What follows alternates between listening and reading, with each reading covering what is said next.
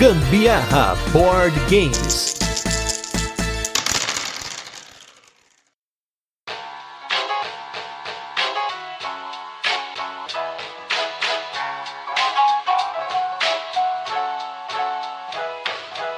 Hoje vocês vão aprender por que, que Brasil se escreve com Z no jogo e com S no dia a dia, mas eu queria entender por que Souza nos personagens do jogo se escreve com S e o meu nome se escreve com Z. Mas a Jennifer Lopes é Lopes com Z e eu sou Lopes com S. Eu sou Gustavo Lopes. E eu sou a Carol Guzmão e esse é mais um episódio do Gambiarra Board Games, o seu podcast sobre jogos de tabuleiro que faz parte da família de podcasts Papo de Louco. E no episódio da semana a gente tem um jogo que está sendo sucesso no mundo todo, que nasceu entre nós, aqui no Brasil, um dos grandes jogos esperados do board game brasileiro, que é o jogo Brasil Imperial. Mas antes vamos para os recadinhos e os destaques da semana e logo a gente volta com a nossa resenha, onde a gente apresenta o jogo, comenta como ele funciona e depois passamos para as curiosidades, experiência com ele e a nossa opinião. Sobre a nossa campanha no Catarse, estamos agora nesse momento do tempo em 81% da nossa média mensal. Mais uma vez, muito obrigado aos nossos apoiadores. Tivemos aí nessa semana apoiadores novos. Temos aí Guilherme Espíndola, temos aí Michel Bolsoni, Nivas Oliveira. Muito obrigado aí pelo apoio. Essa semana a gente gravou o nosso primeiro episódio com os nossos apoiadores, gente. Esse episódio ficou fenomenal. Vocês vão ouvir aí em breve. Maravilhoso. Carol gravou comigo aqui um rodada dos ouvintes com os nossos apoiadores. Gente, vocês vão pirar. Foi muito divertido, altas risadas, gente. Muito legal. Tim Carol tá demais. Vocês vão entender em breve. Hashtag Team Gusta e Team Carol. Tivemos aí novos temas escolhidos, jogos, então assim tem bastante coisa chegando aí. Mas vamos para os nossos destaques da semana. E o primeiro destaque dessa semana, a gente falou no final de dezembro sobre esse jogo.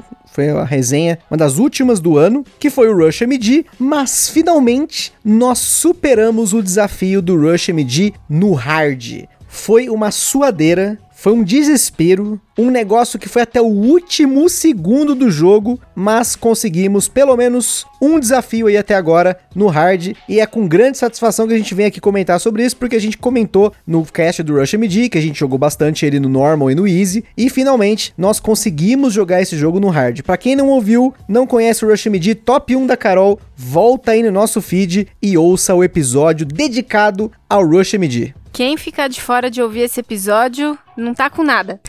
Rush MD é o que há, minha gente. Por favor, voltem lá pra ouvir esse episódio na íntegra que vale muito a pena. E nós mais uma vez aí colocamos o primeiro jogo que foi falado aqui no podcast, até porque essas últimas semanas a gente teve bastante dificuldade de jogar novos jogos, né, diferentes, jogos com muita frequência, a gente mal conseguiu jogar os jogos que a gente ia falar aqui, já foi um grande esforço por conta de N coisas da vida, mas felizmente estamos continuando com as nossas jogatinas, que foi o King's Gold, que é um dos jogos mais rápidos, mais facinho que a gente joga por aqui. A gente já tá com mais de 30 partidas desse jogo aqui, cada hora a gente faz uma virada, porque apesar de eu não ser um cara cara muito bom em sorte com dados, a gente estava empatado até então, mas aí a Carol levou, levou de lavada. Então estamos novamente desempatados, mas assim que tiver uma oportunidade, eu vou pedir para fazer um, uma revanche aí, para empatar, para depois fazer aquela virada maravilhosa e aí voltar a sorte pro meu lado, voltar meu karma positivo.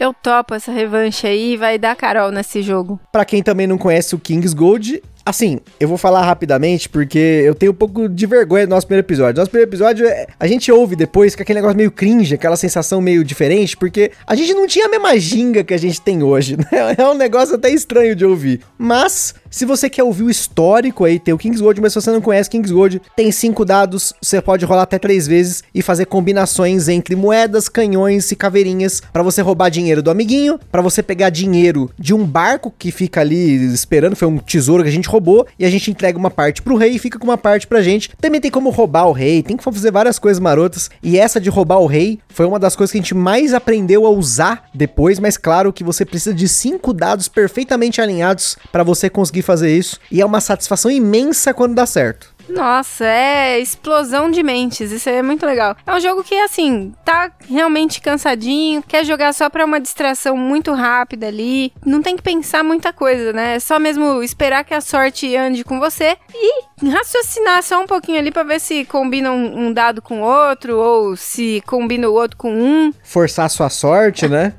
Exatamente, é, é muito simples, mas vale a pena, é um joguinho bem gostosinho de jogar. E ele roda muito bem com bastante gente na mesa também, se eu não me engano, ele vai de 2 a 6, né? Então dá para jogar com mesa cheia, fazer uma zoeira legal, comer uns petiscos, comer uns, até comer uns Doritos, que o nosso grande amigo aí, Sandro Campagnoli, tem trauma. Hashtag Sandro odeia Doritos, preconceito. Vocês vão ouvir em breve, vai sair um podcast sobre como você organizar sua noite de jogatina e ficou numa das regras que o Doritos está banido. Então, em breve vocês vão ouvir. Mas agora vamos com um jogo grandioso pro nosso review retrô, aquele jogo que enche mesa, que explode a cabeça quando a galera vê que isso é um jogo de tabuleiro. Não é possível. Não, não, não, não. Não é possível que isso é um jogo. Isso aí deve ser uma maquete. Deve ser um negócio diferenciado, que é o jogo Cleópatra e a Sociedade dos Arquitetos.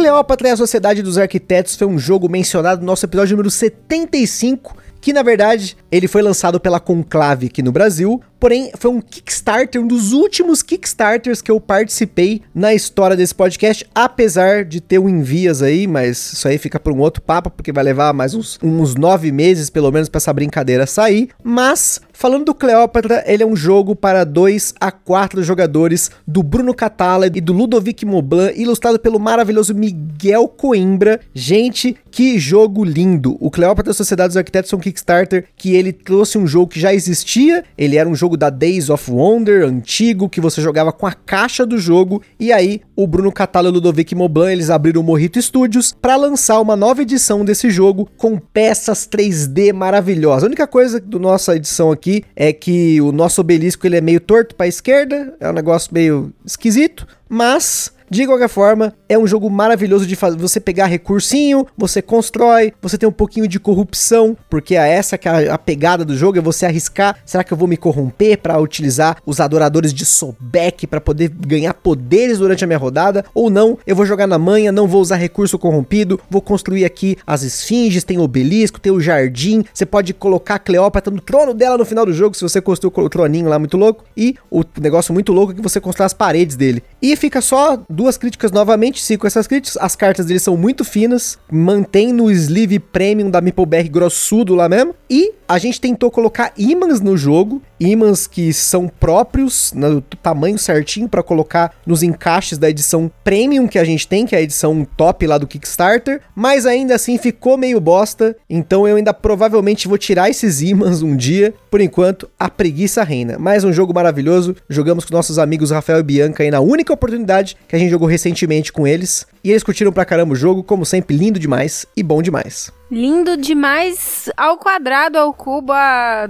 elevado à décima potência. Esse jogo é muito incrível e uma coisa que eu gosto muito é você poder montar as pecinhas de tipo Tetris ali no jardim. Fica muito bonito mesmo. O jogo é, é incrível. Eu não tenho absolutamente nada a reclamar do jogo. Claro, as cartas são fininhas, mas para mim, como sou muito delicada, uma lady na hora de jogar, então isso aí não vai influenciar em muita coisa para mim. Mas a gente só jogou uma vez sem sleeve, né? Depois eu meti aquele sleeve maroto lá, taludo ali, deve ter umas 100 micra de grossura. Um abraço aí para os nossos apoiadores que aprenderam o que, que são as micras dos sleeves, que nem todo fabricante fala, mas tem diferença de micras na fabricação, que é a grossura do sleeve. Você tem sleeve que são mais fininhos, de 40 micras, que são aqueles que não vão inflar a sua caixa. Tem sleeve premium que vai ter 100 micras, que é um sleeve bem mais grosso tal. Enfim, fica a dica aí se você quer um sleeve mais grosso para cartas mais finas, como é o caso aí do Cleópatra, ou se você quer sleeves mais finos para caixas que estufam fácil, né? Então, fica essa dica aí também. Top, gambiarra é muita cultura. Cultura e conhecimento para você, então. E o Cleópatra, por conta de ser um jogo grande, caro e simples, né? Ele é um jogo.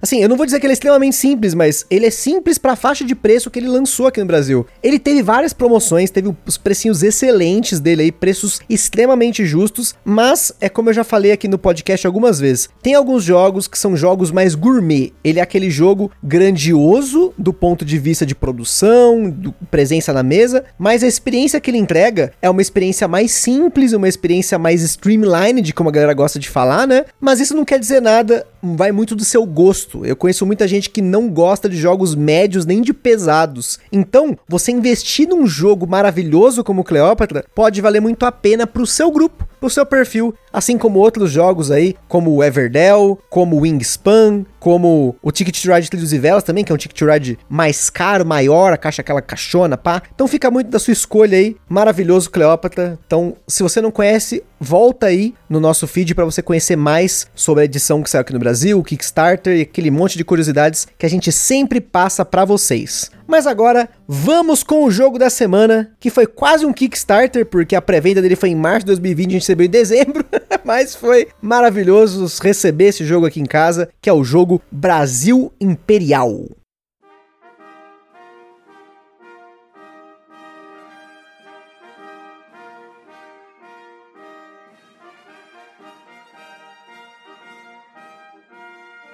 Brasil Imperial é um jogo para 1 a 4 jogadores lançado aqui no Brasil pela Meeple BR, com partidas que levaram em média 20 minutos por jogador. O Brasil é um jogo euro com gestão de recursos combinado com a linha 4X, que são jogos que possuem elementos de explorar, expandir, extrair e exterminar. E temos mecânicas como jogadores com diferentes habilidades, colocação de peças, tabuleiro modular, jogo solo, contratos e muito mais. Na nossa escala de complexidade ele recebeu 5 de 10, pois é um jogo que inicialmente tem bastante detalhe para você pegar, mas as ações são bem intuitivas e conectadas entre si. Então após algumas jogadas, você já consegue pegar o fluxo do jogo e as possibilidades que tem nele. Na data desse cast, você encontra o Brasil numa média de 450 reais, que é um valor mais alto que o valor da pré-venda, porém a produção do Brasil é uma das melhores produções de jogos de autores brasileiros que a gente já teve contato. O jogo tem componentes de madeira customizado, o cartonado usado é de extrema qualidade,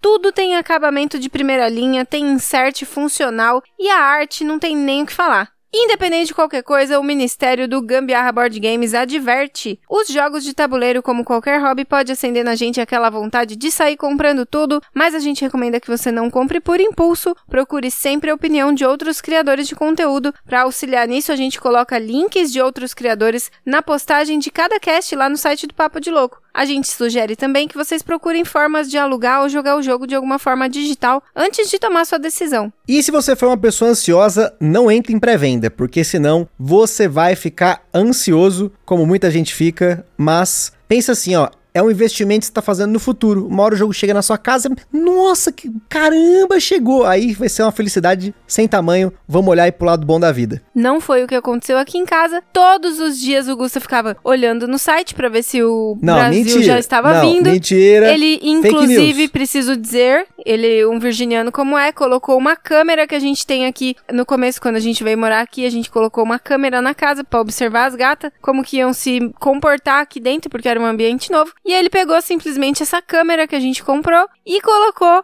na sacada para ficar vigiando o carteiro e ele podendo ver se o carteiro chegava. Mas isso não tem a ver com o Brasil, tá, gente? É com qualquer jogo. Se eu sei que o jogo tá chegando, se apareceu lá, saiu para entrega, a câmera vai pra sacada, porque eu sei, senhor carteiro, que às vezes você passa na frente aqui do condomínio e passa direto. Ele nem toca aqui do apartamento, mas aí é outra denúncia. Vamos falar agora do Brasil, que é um jogo que você assume o papel de uma figura histórica, um monarca do passado e precisará desenvolver o seu império no Brasil entre os séculos 16 e 19. Para isso, você vai construir estruturas, gerenciar seus recursos e explorar territórios, conquistar o apoio de grandes personalidades da época e recrutar um exército para defender o seu império e até entrar em conflitos. Mas fica a dica aí, como já dizia seu Madruga, a guerra nunca é plena, mata a alma e envenena. Eu sei que não é bem isso, mas é quase isso. O Brasil é jogado em três eras e, em seu turno, o jogador usa uma de sete possíveis ações e, se ele tiver algum bônus ou unidades no mapa, ele faz seus movimentos e passa a vez para o próximo jogador. Cada jogador possui um tabuleiro pessoal que é ligeiramente diferente de jogador para jogador, dependendo da nação escolhida. Nesse tabuleiro, os jogadores têm as suas cinco unidades militares, os seis palácios que ele pode construir ao longo do jogo, seis diferentes produtos manufaturados para melhorar as suas ações e no próprio tabuleiro do jogador tem uma ajuda do que ele pode construir e os espaços das ações onde ele encaixa seu brasão. Que indica qual ação você usou no turno, porque no seu próximo turno ela não vai estar disponível. Além disso, no começo do jogo, cada jogador pode escolher um monarca e esse monarca te dá um poder especial. Boa parte do jogo é jogada no tabuleiro central do jogo, que é um mapa modular que representa regiões históricas, cuja montagem depende da contagem de jogadores. Cada jogador começa com uma capital no mapa e ele expande o seu império a partir dessa capital, ou de construções que ele já colocou no mapa, ou até a partir de cidades que você pode construir a partir da era número 2. Já que a gente está falando de construir, vamos passar rapidinho pelas ações. A primeira a gente já começou a falar que é a construção, que você paga recursos para colocar uma construção no mapa, e essas construções te dão pontos e produzem recursos, exceto pelas cidades que não produzem recursos, né? Esses recursos que são produzidos, eles vão ficar alocados no mapa. Em futuras ações, você poderá usar esses recursos das suas construções e uma vez que essa construção estiver vazia, você usará a ação para reformar, para pagar um recurso qualquer e produzir novamente nela, ou transformar ela virando a peça para o seu verso e produzindo o que a construção do verso produzir. Essa é uma sacada bem legal, pois cada peça de construção no Brasil tem dois lados, que produzem recursos diferentes e até pontuações diferentes. Transformar uma peça tem diferentes implicações estratégicas, como mudar o tipo de recurso que aquela construção produz, ou construir uma versão barata da construção e virá-la depois para uma versão mais cara dela. Depois a gente tem a ação do quadro, que é você comprar um quadro e cada quadro é uma figura histórica que te dá diferentes habilidades, recursos, bônus de produção, enfim, são muitas cartas diferentes que você vai poder usar dentro da sua estratégia. Já a ação de convocar, você pode colocar unidades militares no mapa e comprar cartas de combate que podem te dar bônus para você combater ou mesmo alguns bônus para outras ações. Por fim, temos a ação de porto, que você ganha um recurso dos quatro tipos básicos do jogo, que são pau-brasil, cana-de-açúcar, algodão e café. A ação de mercado, você pode fazer trocas com o estoque, porém você tem um limite de cinco recursos que você pode colocar no seu tabuleiro de jogador, pois na hora de trocar, independentemente de qual for a fonte do recurso que você está dando, esse recurso trocado vai para o seu tabuleiro, então ele vai ocupar espaço ali, então tem esse limite de 5. E por fim, nós temos a ação de manufaturar, que você gasta recursos para melhorar suas ações. Por exemplo, a ação de reformar melhorada, você não precisa mais pagar um recurso para reformar. Já a ação de convocar, você dobra as coisas que você faz nela. Você ganha duas cartas de combate ao invés de uma e pode convocar até duas unidades no mapa ao invés de uma e assim vai. Tem um, um bom benefício aí quando você faz o upgrade das suas ações. Uma vez que o jogador executa uma ação, caso ele tenha unidades no mapa, ele tem um movimento livre para poder mover qualquer unidade do mapa e dependendo da ação que ele executou no turno, ele pode fazer um movimento extra condicional. Alguns mapas que possuem peças de água precisam de movimento extra da ação de reformar para você entrar ou sair daquele espaço de água. Imagine como se você estivesse embarcando ou desembarcando. Com as suas unidades militares, você pode parar em um espaço de exploração que possuem diversos tipos, como animais que você pode fazer uma coleção de componentes para pontuar mais no final do jogo, ou peças de bandeira que você precisa ter uma força de combate para poder ganhar algum bônus, ou mesmo peças que você precisa construir em cima ou adjacente para ganhar alguma coisa. Além disso, as unidades militares podem entrar em combate com unidades dos oponentes ou conquistar construções do oponente. O combate é bem simples. Os jogadores comparam os pontos de vitória dos locais ou unidades, que nesse momento se tornam pontos de combate. O jogador atacante pode colocar até três cartas de combate, o defensor a mesma coisa, soma-se tudo com possíveis bônus concedidos por outros elementos e vence quem tem mais ponto. Em caso de empate, o defensor vence. O combate tem alguns desdobramentos, como o jogador perdedor devolver todas as suas unidades para o tabuleiro de jogador, mas não precisará gastar para convocá-las depois, além de cartas de combate que podem causar alguns efeitos após o combate. Porém, o principal aqui é que caso uma unidade adversária termine o combate numa construção do oponente, ele domina aquela construção, podendo usar os recursos que ainda estão sobre ela, ganhar no final do jogo o ponto concedido por ela ou até usá-la para cumprir alguma das suas cartas de missão. As missões são cartas que você recebe duas de cada no começo do jogo e escolhe apenas uma de cada de cada uma das três eras. Essas cartas têm algumas condições que você precisa cumprir, e caso você seja o primeiro jogador que cumpre a carta da era, todo mundo avança o jogo para a próxima era. Além disso, essa carta te dá pontos e permite que você coloque um palácio em jogo, que são prédios que você coloca em construções suas e pode ganhar bônus ou pontos no fim do jogo. Mesmo avançando para a próxima era, os demais jogadores ainda podem cumprir suas cartas de missão. A grande questão é que quando um jogador cumpre a missão da terceira era, o jogo acaba naquela rodada. Quando a rodada rodada voltar para o jogador que começou a partida. Assim, todos os jogadores terão a mesma quantidade de turnos. Outra diferença da carta de missão da terceira era é que, mesmo que você não cumpra todos os objetivos dela até o final da última rodada, você ainda pode ganhar pontos se cumpriu um ou dois objetivos dela. No fim do jogo, muita coisa dá ponto. Unidades convocadas dão ponto, produtos manufaturados, quadros, as cartas de missão reveladas e as parciais da Era 3, peças de exploração, palácios que dão ponto, construções e algumas cartas de ouro que são cartas que você pode pegar de diversas formas durante o jogo. Por fim, ganha quem tem mais ponto e, como critério de desempate, quem tem mais ciência. E antes da gente continuar, queria comentar sobre os nossos parceiros em primeiro lugar, Acessórios BG, que tem acessório pro Brasil. Já vamos falar sobre isso. Mas, caso você não conheça o trabalho deles, eles têm overlays, tem playmat, tem um monte de coisa bacana. Entra no site deles lá, www.acessoriosbg.com.br. Em segundo lugar, nós temos nosso evento parceiro que é o Board Game São Paulo, que estamos aí na espera para ver como é que vai ser esse ano de 2022, para ver como é que vão ser os eventos. Mas enquanto isso, acompanhe as novidades na página deles do Facebook e no Instagram, Board Game São Paulo. E por fim, nós temos a nossa loja parceira que é a Bravo Jogos com condições excelentes de frete e de preço para você comprar seu jogo de tabuleiro. E se você usar o cupom Gambiarra na Bravo, você ajuda o Gambiarra Board Game sem gastar nenhum centavo adicional. E não se esqueçam de seguir a gente lá no nosso Instagram, que é lá que a gente compartilha as fotos dos jogos que a gente fala aqui, principalmente do jogo da semana, mostrando unboxings e também compartilhando as fotos das jogatinas da galera que marca a gente nos stories. Por lá você também pode falar com a gente, perguntar alguma coisa, mandar sugestão ou até fazer parceria. E se você curte o nosso conteúdo, compartilha lá nas redes sociais. E não se esqueça também de onde você acompanha o Gambiarra, dar o seu like, se inscrever, clicar lá para você dar suas estrelinhas, avaliação e tudo mais, porque tudo isso ajuda a gente a crescer e entregar um conteúdo cada vez melhor para vocês.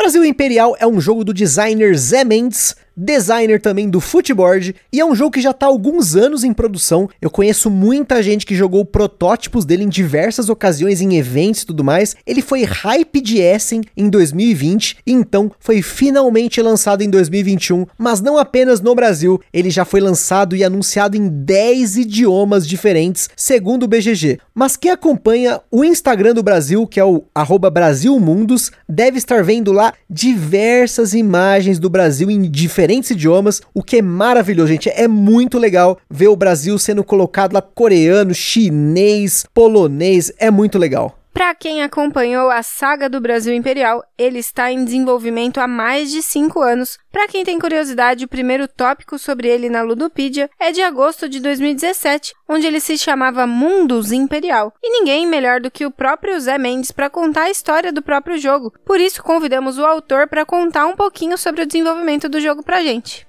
Alô, pessoal do Gambiarra, amigo. Podcast do Gambiarra, a pedidos aí do meu amigo Gustavo Lopes, da sua mulher e toda a equipe aí do Gambiarra. Vocês estão aqui agora ouvindo Robertinho, Au Au, Zé Mendes ou simplesmente Selvagem com C cedilha, tá certo? É isso aí, pessoal. Vou falar um pouquinho para vocês aqui é, de quem sou eu. Eu não sou ninguém, fiz um jogo, o pessoal gostou e agora estão falando no meu nome, tá certo? É isso aí. Dei sorte. Outra coisa, vocês conhecem o Brasil Imperial? É isso aí. Eu ajudei a fazer um negócio aí, tá certo? Vou contar para vocês curiosidades, curiosidades do Brasil. Eu conheci os jogos modernos, tá certo? Caí nessa desgraça que é o jogo euro, que você fica viciado nesse negócio de recurso. Quem não gosta de um recurso? Quem não gosta de pegar uma madeira e, e fazer açúcar? É, um, é verdade ou não é? Então todo mundo gosta disso. E foi isso que eu fiz com o Brasil, tá certo? Comecei jogando agrícola, comecei jogando Cuba, tá certo?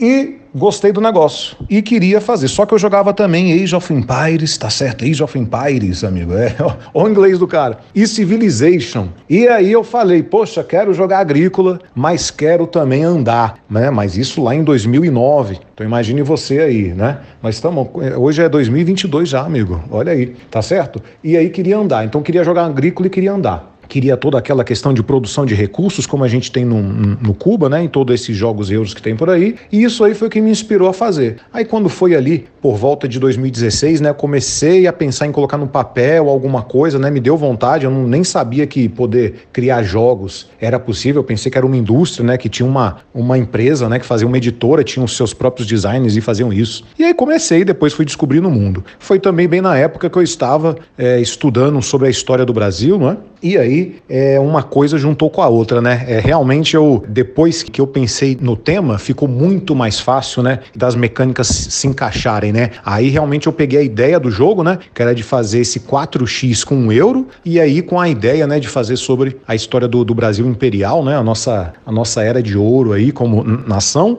E poxa, deu tudo certo, assim, tudo certo depois de cinco anos de muito trabalho, batendo a cabeça aí, né? E com a ajuda de muitas pessoas, né? A equipe aí, a gente pode contar que pelo menos tem 20 pessoas que trabalharam diretamente aí no projeto. E depois de cinco anos aí, temos esse sucesso aí, graças a Deus, todo mundo gostou. No exterior também, já está sendo sucesso na Polônia, Alemanha, França, alguns outros países aí da, da Europa. Está chegando na Ásia agora também. Então, uma surpresa muito grande aqui no Brasil. O pessoal gostou muito foi um sucesso de vendas aí, fiquei muito feliz, agradeço a todos, às vezes você que está escutando aí, você apoiou o Uau, então quero dizer que você você também é selvagem, tá certo? É isso aí, amigo. Então, obrigado a todos vocês que ajudaram, tá certo? Obrigado aos ouvintes aí do, do Gambiarra Podcast, tá certo? Obrigado, Gustavo, por ter me convidado. Ô, Gustavo, tá me mandando mensagem aqui, amigo, essa hora, amigo? É, tá certo? Obrigado a todos vocês, um prazer estar aqui com vocês e espero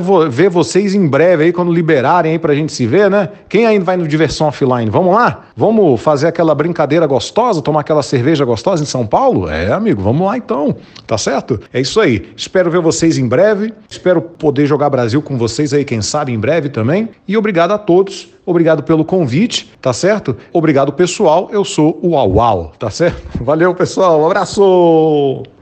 E depois esse áudio, no mínimo irreverente, fica até difícil a gente retomar a pauta aqui, mas vamos lá.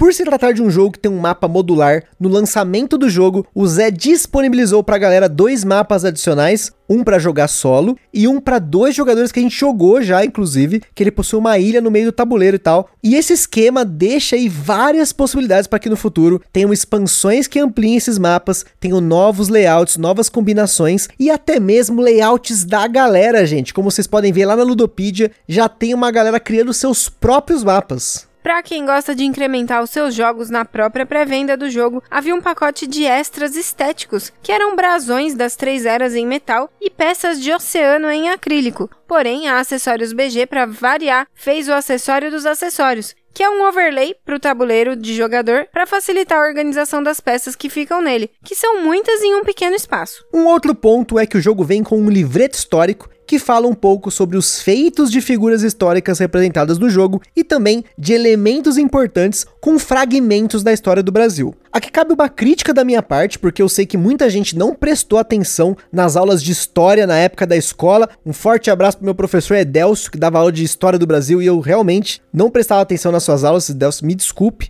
ele era um professor muito gente boa, até gente boa demais, jogava truco com a gente na sala e tudo mais, mas enfim, né? E eu acho que seria muito bacana ter uma linha do tempo ali que fosse uma página que organizasse os eventos importantes da história do Brasil, além de situar no tempo né, essas figuras históricas representadas no jogo em suas devidas épocas. E com isso, preenchendo assim os vácuos deixados por esses fragmentos para quem não conhece a história do Brasil. Pensando aí que o jogo foi exportado para muitos países. Eu, por exemplo, me lembro da minha época de escola que eu ficava indignado porque o Brasil foi uma colônia de exploração e não como os Estados Unidos, que é uma colônia de povoamento. Mas pode ser preciosismo meu assim, mas eu queria ter sentido um pouco mais disso no livreto histórico do jogo. Já eu acho que, como o livreto mesmo diz, é um pouco de história, então não tinha como ser abordado tudo. O Gusta, eu acho que ele, ele esperava que, que fosse feito um resumão lá das aulas de história, que ele não prestou atenção. E eu preciso dizer que a gente se conhece desde a época do colégio, então o professor Edelcio também foi meu professor. e o professor Chiquinho também lá no Abaco. Verdade, forte era abraço, professor, Chiquinho. Também era de história e nós estudamos em épocas diferentes na mesma escola e nem sabia que ele tinha sido professor dele só depois que a gente foi descobrir. Mas o Chiquinho deu aula da Segunda Guerra Mundial, tal. Essa era uma parte da história que eu achava super interessante, né? Mas história do Brasil, infelizmente, na época, mas sei lá, a história do Brasil não me atraía tanto. Sei lá, hoje eu penso mais nisso. Eu acho que a história do país hoje, o adulto, ela tem mais importância. Tanto que por conta do Brasil Imperial, eu fui atrás de ler um pouquinho sobre a história. Também por conta do Rio 1808 lá do Butileiro, eu acabei lendo um pouco mais. Então, olha só que bacana, né? Gerou interesse de qualquer forma, né? E é isso que eu acho legal nos jogos de tabuleiro. Ele te traz conteúdo também. Não é simplesmente trabalhar ali sua mente enquanto você tá jogando. Claro, isso daí não deixa de ser movimentos cerebrais ali também, fazendo sinapses, enfim. Mas de qualquer forma, também te agrega conhecimento, né? Isso eu acho que é muito legal, trazer essa bagagem histórica aí. Mas, voltando ao que eu tava dizendo, não tinha como abordar tudo o que realmente aconteceu no Brasil. Foram muitos anos tudo o que aconteceu até hoje, né? Então não tinha como aquela época ser representada de forma minuciosa. Eu acho que a forma com que foi descrito lá no livreto me agradou bastante, sim. É, então, é, é, como eu falei, pode ser um preciosismo meu, porque eu gosto de organizar as informações numa linha cronológica, né? Ah, não, a linha do tempo eu concordo que ficaria muito mais interessante. Até porque os personagens, eles vêm aparecendo, às vezes fala do Dom Pedro I ali, dali a pouco vai explicar sobre o Dom Pedro, mas lá pra frente, com a fotinho, né, desenhada dele lá e tal, e a descrição de quem ele era, mas aí aparece lá pra frente, só que antes apareceu personagens de 1800 e pouco já descritos com a fotinho. Enfim, isso fica um pouco desorganizado mesmo, mas a linha do tempo seria uma, uma ferramenta interessante mesmo. Bom, voltando aqui pra gente falar um pouquinho dos sleeves, né? Como sempre a gente fala. Não sei se o ideal é o sleeve 40 micras, 100 micras.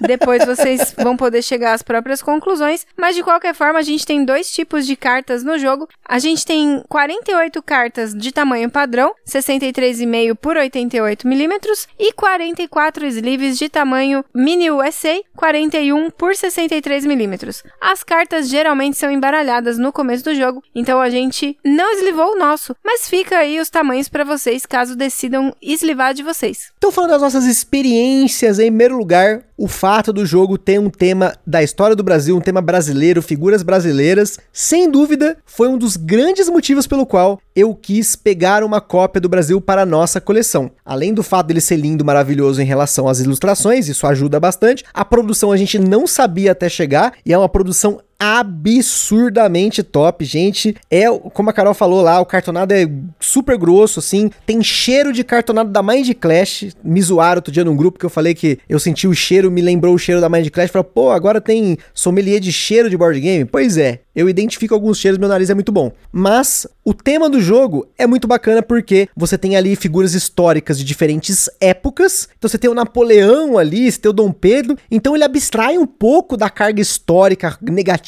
que o Brasil teve, porque querendo ou não, o Brasil foi colonizado, foi explorado, a gente ficou sem riqueza, sem pau-brasil, extinção de um monte de bicho. E ali no jogo eu não senti que eu estava tanto fazendo isso. Apesar de que tem algumas cartas, que nem lá, a carta dos índios é uma carta gratuita. Mas teoricamente, é uma carta tematicamente faz sentido. Pelo menos para mim fez sentido. O imigrante você tem paga um recurso, o índio você não paga. Mas claro que tem sempre essa questão da colonização, tem que ficar esperto se você acha que é um tema sensível. Eu senti ele menos problemático nesse jogo do que num Porto Rico, que você realmente coloca o trabalhadorzinho ali, porque você só faz construções no jogo, e essas construções abstratas ali tem a serraria, tem a feitoria, a fazenda tal, e você tem o recursinho ali, tira o recursinho e tal. Então, bem tranquilo, de forma alguma eu acho que o jogo foi negligente nesse ponto. Por exemplo, a gente jogou com a minha sogra e minha cunhada, e quando elas viram as figuras históricas, viram que era o mapa do Brasil que a gente jogou com elas no mapa do Brasil tal, foi um choque de falar assim: caramba, olha esse jogo de tabuleiro. É, eu não senti tanto isso que ele falou sobre a, a carta dos índios era gratuita e tal, porque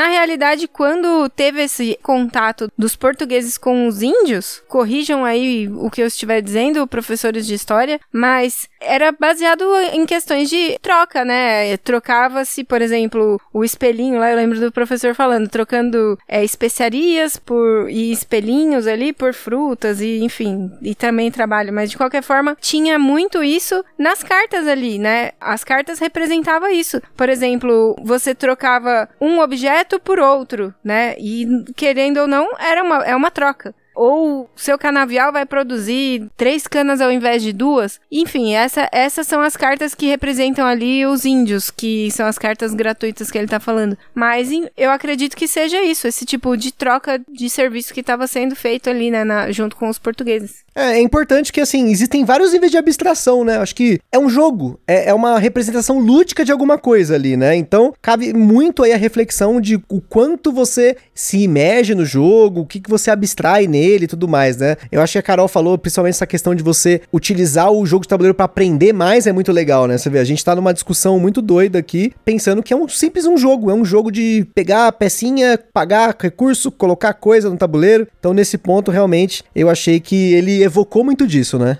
Nossa, e eu preciso dizer o seguinte, que eu tava lá bem lendo o livreto histórico, e aí eu lendo lá, ah, fulano de tal com 14 anos assumiu o reinado, fulano de tal com 18 anos foi o mandante lá, o, o, o comandante do navio e fez isso com muita maestria. Meu Deus, esses jovens precoces. De 14 anos a galera tá no TikTok hoje em dia fazendo dancinha, né, gente? Que nesse ponto dá um orgulho de ver aquela galera daquela época, né, que não tinha computador não tinha podcast, não tinha tanto jogo de tabuleiro, tinha xadrez, tinha dama, gamão, sei lá o que. A galera perdia menos tempo com trivialidade. O cara era médico, falava com os animais com 19 anos. Que isso, gente? Quem que é médico com 19 anos hoje em dia? Só os prodígios. E aí eu tava só aqui enquanto eu lia pensando, gente, juro por Deus que se me enfiassem dentro de um navio com o propósito de, de, sei lá, foi meio que o acaso encontraram o Brasil aqui e tal, aí descobriram aquele povo inocente, tudo pelado aqui, meu Deus, a gente vai ter que evangelizar eles, vamos ter que ensinar uma língua para eles que seja possível a gente se comunicar mutuamente ali, enfim, começar tudo do zero. Ai, eu ia estar tá com preguiça de ter que começar tudo. Portugal já estava tudo montado lá. Alguém um dia fez aquilo lá do começo.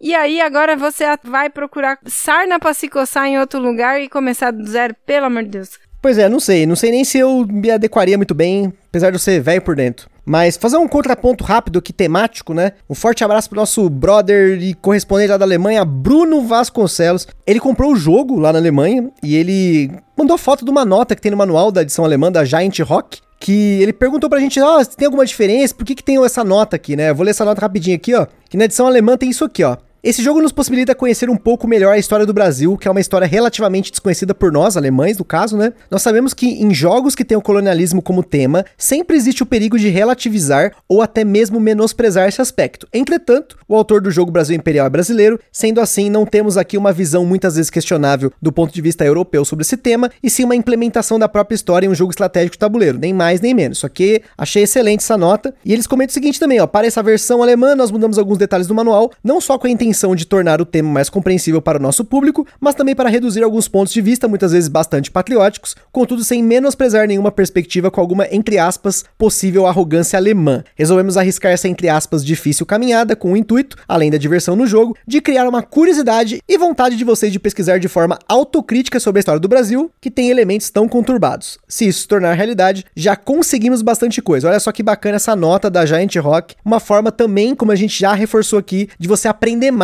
Então, assim, não se limite ao livreto histórico que tem no jogo. Vá atrás, vá estudar de novo. Como foi o descobrimento do Brasil? Você lembra disso? Você realmente lembra? Quando que a família real chegou no Brasil? Como que foi a mudança da capital lá do, do Império de Portugal pro Brasil? Essas coisas assim que realmente o, o manual ele, ele instiga a você querer aprender mais. Realmente, eu me senti assim na responsabilidade, não pra esse cast, obviamente, porque não é um cast sobre história, de aprender mais. E inclusive por que que Brasil é com Z depois como é eu vou deixar pro final. Esse eu vou deixar final. Vamos voltar agora para experiências com o jogo, a parte mecânica, dinâmica dele, como que ele funcionou. A gente jogou em dois e quatro jogadores aqui, foi a maior parte em dois, mas conseguimos jogar uma vez pelo menos com a minha sogra, minha cunhada, né, a Gabi e a Mirtz, e a gente conseguiu montar o mapa do Brasil grandão e tudo mais. E a primeira coisa que eu queria ressaltar aqui é que nas nossas experiências, nossas experiências, o combate só aconteceu uma vez. Eu acho que é porque a gente fica com um pouco de receio de atacar e o outro atacar de volta e fica essa guerra fria, mas eu não senti necessidade de entrar em combate com outros jogadores. Com as bandeiras foi legal, porque com as bandeiras eu tinha um bônus bacana, mas dificilmente me valia a pena eu perder meu tempo entrando em combate com outro jogador, sabendo que ele ia voltar com tudo, né? Porque você sabe como que é, né? A guerra começa assim. É o primeiro tiro, meu irmão. Depois o bagulho só vira banho de sangue. Então a gente não entrou nisso, mas gostaria que você que jogou o Brasil depois comente lá na Ludopedia, no nosso Instagram, o que, que você achou do combate no Brasil. É, eu achei também que esse combate não, não foi necessário nenhuma vez, até porque ele atrasava mais a gente se por acaso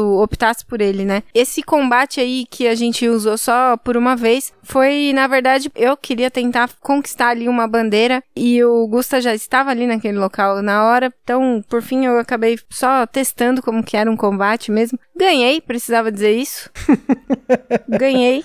Mas, de qualquer maneira, não, não me prestou de nada ter feito ele. Não consegui fazer o, a bandeira depois, porque tinha gastado todas as minhas possibilidades de força de combate matando o civil dele ali, o militar dele. e mesmo em quatro jogadores, mas aí também tem um disclaimer que apesar do mapa ter evocado muito combate, teria muito combate, mas gente, é mãe e duas filhas e eu. No máximo que podia acontecer era minha sogra me atacar. Como ela fez no Nemesis, mas no Nemesis pelo menos ela foi justa e atacou todo mundo, né? Aí ele, ele vai ficar se vitimizando aqui, gente. Acho melhor mudar de tema. e assim, olha, eu preferi muito mais jogar em quatro jogadores do que em dois. Em dois ele é muito legal, mas em quatro ficou muito bacana, aquele mapa imenso, a galera indo de um lado pro outro, montando realmente ali. Acho que foi por conta do mapa do Brasil que a gente escolheu que ele pareceu muito melhor, mas eu gostei da experiência em dois e em quatro muito mais. Eu achei muito legal também jogar no próprio mapa do Brasil, achei que ficou muito bonito ali na mesa. Agora, ficou um pouquinho apertado, eu achei assim. Você tinha menos espaço para fazer suas construções ali, porque tava tudo muito na borda de um território e outro do, do adversário, né? Mas assim, o último mapa, a gente jogou todos os mapas em dois, né? A gente jogou os dois tendo manual e jogou também o que o, o Zé Mendes colocou lá na Ludopedia, que é o que tem a ilha no meio, né? Esse último mapa que a gente jogou, que foi a Cisplatina, eu achei que ele foi tão apertado quanto o mapa do Brasil, porque a gente estava invadindo já o território do outro, foi o mapa que teve esse combate, e ele poderia ter muito mais combate se eu tivesse optado por umas cartas que eu iria optar no começo do jogo das eras, né, das cartas de missão. E aí fica uma parada muito bacana no jogo, é que tem muita estratégia que você pode fazer diferente, pelo menos eu senti que dá para fazer muitas estratégias diferentes. Eu joguei uma partida que eu comprei zero quadros, eu não comprei nenhum quadro. Já a Mirtz, quando ela jogou, ela fez só quatro construções e ela conseguiu fazer a mesma pontuação da Gabi, que construiu pra caramba, ela saiu comendo o tabuleiro, então foi muito bacana ver isso na mesa. Na última partida que a gente jogou, eu não fiz unidades militares praticamente, foi só o bonequinho lá que a Carol matou, que foi um arqueiro brasileiro lá, que ela me detonou só, mas porque eu não quis investir. Então, assim, as cartas de missão, elas valem muito a pena você prestar atenção no que elas fazem para você pensar na sua estratégia a longo prazo. E isso é uma coisa que também percebi muito, que é um jogo que tem uma pontuação muito variável, dependendo do timing dos jogadores. Porque, por exemplo, aqui em casa, eu jogo para fazer as missões e acabar o jogo o mais rápido possível. A gente joga ali no mínimo necessário para ganhar e com isso também atrapalhar o adversário ele não subir muito, né? Porque eu vi galera que joga estilo fazendinha, né? Como o Fabrício do Aftermath fala, que fica fazendo coisa, recurso, recurso, recurso, e o cara vai pontuar mais de 100 pontos. No nosso caso aqui, olha, você jogar com a gente, você não vai conseguir fazer muito mais do que 50, 60 pontos, porque não dá tempo. A Carol sabe, é muito comum a Carol ruxar os jogos aqui em casa. A gente já falou isso no Great Western Trail, no Maracaibo, no Keilos, mas no Brasil não é que eu ruxo o jogo, é que a minha ideia é pontuar o mínimo necessário e mais, obviamente, do que os outros jogadores. Eu ainda um dia quero jogar com a estratégia de não cumprir nenhuma das cartas de missões. Vou querer fazer o que eu quiser sem seguir cartinha de missão, que elas pontuam, mas peronomútil. Então, mas aí vem os palácios, né, que te dão pontuações boas e também vão te dar ali alguns benefícios, né, durante o jogo. Então acho que a carta para mim de missão não é só ponto, mas também me orientar durante o jogo e fazer os palácios, que valem muito a pena. Vou querer jogar um dia na libertinagem. e uma coisa bacana dele também é que a facilidade dele ver mesa por conta da rapidez de jogo, né? A gente jogou aí numa média de 35, 40 minutos por partida eu e a Carol, mas como ele é um jogo de fáceis regras, né? Ele é fácil na regra e você tem a complexidade nos caminhos que você vai fazer. Tanto a Mirtz quanto a a Gabi absorveram o jogo rapidamente. A gente fez uma rodada ali simulando algumas ações, elas viram já mandaram bala. Mas pra gente relembrar as regras é muito de boa. Então é um jogo que ele vai ver muito mais mesa ainda, porque a gente não conseguiu jogar com todos os monarcas até agora. Assim, eu joguei com um monarca de cada nação. A Carol jogou bastante mais com o Brasil do que as outras nações, mas pelo menos a gente teve um gostinho de um pouco de cada para ver o que, que, tinha diferente em cada tabuleiro, entender como funcionava, o que, que tinha para poder melhorar durante a partida, né, os bônus de cada um dos monarcas, né? Porque quando você pega cada nação você tem dois monarcas diferentes, o Brasil você tem quatro monarcas diferentes. Então você pode escolher ali qual que você vai usar dependendo das suas cartas de missão. E fica o meu favorito aí que para variar é um cara de barba, é um cara com uma armadura top né, para variar aí, que é o Dom Afonso Henriques, que tem uma habilidade top que ele envolve cartas de combate e você pode usar essas cartas de combate como recurso. E como eu não estava combatendo tanto na partida que eu joguei com ele e também com o Napoleão, que faz uma habilidade parecida, eu acabei investindo nessas cartas para poder usar elas como recurso. Então achei muito bacana essa troca que tem, apesar de outros monarcas terem condições de pontuação adicional, mas eu ainda assim preferi o grande brother Afonsinho aí. É, e o Dom Afonso Henriques é um dos precoces que eu falei que tá lá no livreto, descrito como. inclusive, acho que é um dos mais precoces, que falou que com 14 anos ele inventou de sair de casa e foi atrás acho que foi pro, pro, exército, sei lá, uma coisa assim, esqueci agora. E o seu favorito? Qual que foi o seu favorito? O meu foi o Dom Afonso, com certeza, barbudo, top, e é o jogador azul, que é a, a minha cor geralmente aqui em casa, né? Eu gostei do Napoleão, que ele, você consegue usar uma carta de força de combate para recurso, duas cartas de força de combate para ciência. Eu achei isso muito útil aí durante os turnos. E comentando rapidamente para antes da gente finalizar, né? A pontuação desse jogo, ela é toda aberta, praticamente. As únicas coisas que você não sabe dos outros jogadores são as cartas de ouro. Tem algumas cartas de ouro que dão pontuação, mas a gente quase não pegou carta de ouro nas partidas e as missões não executadas. Mas, apesar de ser um 4x, é difícil você marcar quem tá ganhando. Você tem que ficar prestando atenção no tabuleiro dos outros jogadores, fazer conta de cabeça, ó. Ele já fez tantas manufaturas, aí ele já fez essas unidades, ele tá com tantas construções. Você tem que calcular o ponto ponto da sua cabeça para você poder marcar, não tem trilha de pontuação. E eu achei isso muito legal, porque é uma coisa que meu irmão até falou, né, no cast que a gente fez lá com ele sobre jogos em família, que tem alguns jogos que tem aquela trilha de pontuação, e quando você vê que o jogador tá pontuando, que ele tá prestes a ganhar, outros jogadores vão dar montinho nele. É muito comum isso acontecer. E no Brasil, eu não vi isso acontecer. Eu sou o único que eu acho aqui, pelo menos aqui em casa, que prestou atenção nisso nas partidas. Não, pelo contrário, eu também pensei. Eu também prestei atenção nisso. Eu acho que realmente quando tem essas trilhas aí, das duas uma, ou vai todo mundo pra cima de quem tá ganhando, ou começa meio que desmotivar um pouco das jogadas, né? Sem dúvida, que é o que o meu irmão tinha comentado, né? Dá uma desmotivada. Mas isso, assim, vai muito de jogador para jogador. Eu aqui em casa, se eu vejo que eu tô atrás na pontuação, eu não me sinto desmotivado, não. Eu só fico, como eu já falei, eu começo a pensar por que que eu estou atrás na pontuação. Porque depois, com certeza, eu vou jogar de novo e eu sou brasileiro e não desisto nunca. É nóis, samba no pé, passinho do robozinho. Não, não, samba, samba eu não... Eu só sou fã de samba quando tem samba misturado com outra coisa. Igual aquelas minhas músicas japonesas que eu toco no carro lá. Jesus, toca Samba no carro. japonês. Mas, gente, antes da gente finalizar, a gente falou de Brasil, Brasil com Z, Brasil com S. Eu queria ler para vocês rapidinho, para finalizar mesmo, um post da página lá no Facebook Nomes Científicos sobre o porquê que Brasil era escrito com Z. O manual ele comenta bem por cima e eu quis ir além, porque meu nome, como eu falei, é Lopes com S tem lugar que é com Z, na minha família tem Souza com Z e no manual tem personagens que são Souza com S, então fica aí por quê? Né? Vamos aí rapidamente. Não é que era escrito Brasil só com Z. Na verdade, desde que o Brasil foi descoberto por Pedro Alves Cabral, Brasil era escrito indiscriminadamente com S e com Z. Não havia certo ou errado, S ou Z, cada um escolhia a letra que seu coração mandasse. O dramaturgo português Gil Vicente, em 1510, no seu Alto da Fama, escreveu Brasil com S, até a palavra brasa, que originou Brasil, e por conseguinte, o pau-brasil, árvore que deu nome ao nosso país, até o século XX, era escrito tanto brasa com S quanto brasa com Z. Qual era a correta? Ninguém sabia.